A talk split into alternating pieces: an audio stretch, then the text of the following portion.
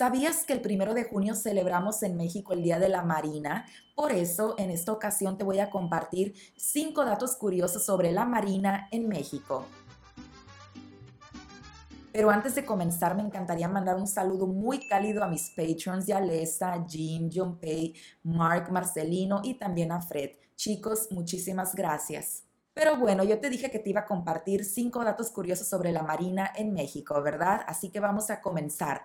Número uno, ¿Por qué celebramos el primero de junio el Día de la Marina en nuestro país? Bueno, esto se debe porque el primero de junio conmemoramos la gesta histórica de la defensa del puerto de Veracruz durante la invasión estadounidense en el año de 1914. Por eso, durante esta fecha se realizan diferentes eventos o desfiles en los cuales se honran a todos los marinos mexicanos. Número 2. ¿Has escuchado hablar del buque Escuela Cuauhtémoc? Bueno, déjame te digo que la Marina de México cuenta con el buque Cuauhtémoc. Pero ¿a qué me refiero cuando digo buque Cuauhtémoc?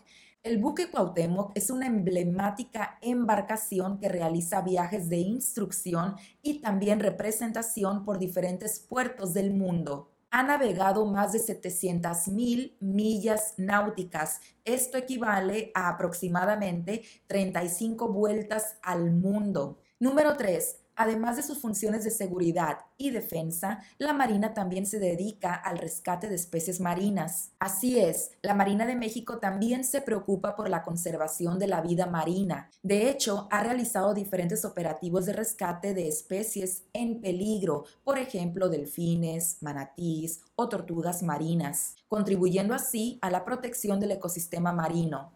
Número 4. La medalla al mérito naval. La Marina de México otorga la medalla al mérito naval, que es la condecoración más alta que se puede recibir en esta institución y se entrega a aquellos marinos los cuales han mostrado su valor y también acciones destacadas en beneficio de la Marina y también del país. Me gustaría invitarte a que seas parte de mi comunidad en Patreon dando clic en el link que te dejaré en la descripción para que veas todos los recursos que tengo para ti incluyendo las transcripciones de todos mis episodios de podcast y me sigas apoyando a crear más contenido como esto en español.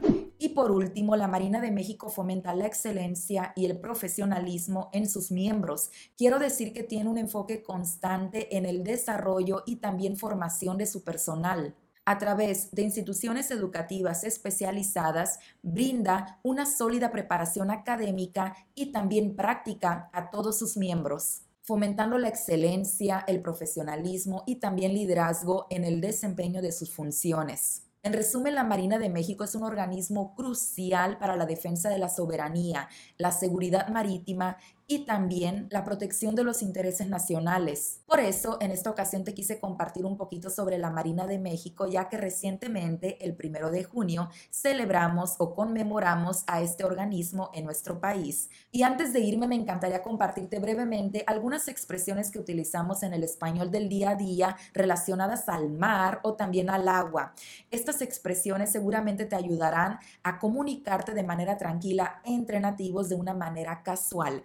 La primera es aguas. En México utilizamos mucho aguas como sinónimo de cuidado. Por ejemplo, cuando vas a cruzar la calle, yo te puedo decir aguas con los carros. Otra expresión es andar o estar como pez en el agua, que hace referencia a que te sientes cómodo desempeñando una actividad, literalmente como un pez en el agua, en tu hábitat. Vamos a imaginar que eres una persona muy artística y yo te veo en una fiesta bailando y disfrutando. Yo digo, claro porque estás como pez en el agua, ¿verdad? Porque estás en tu hábitat. Y otra expresión muy parecida a estar como pez en el agua es estar como pez fuera del agua, la cual se refiere a todo lo contrario de la frase anterior. Quiero decir que describe a una persona que se siente incómoda o fuera de lugar en cierta situación, como un pez fuera de su hábitat acuático.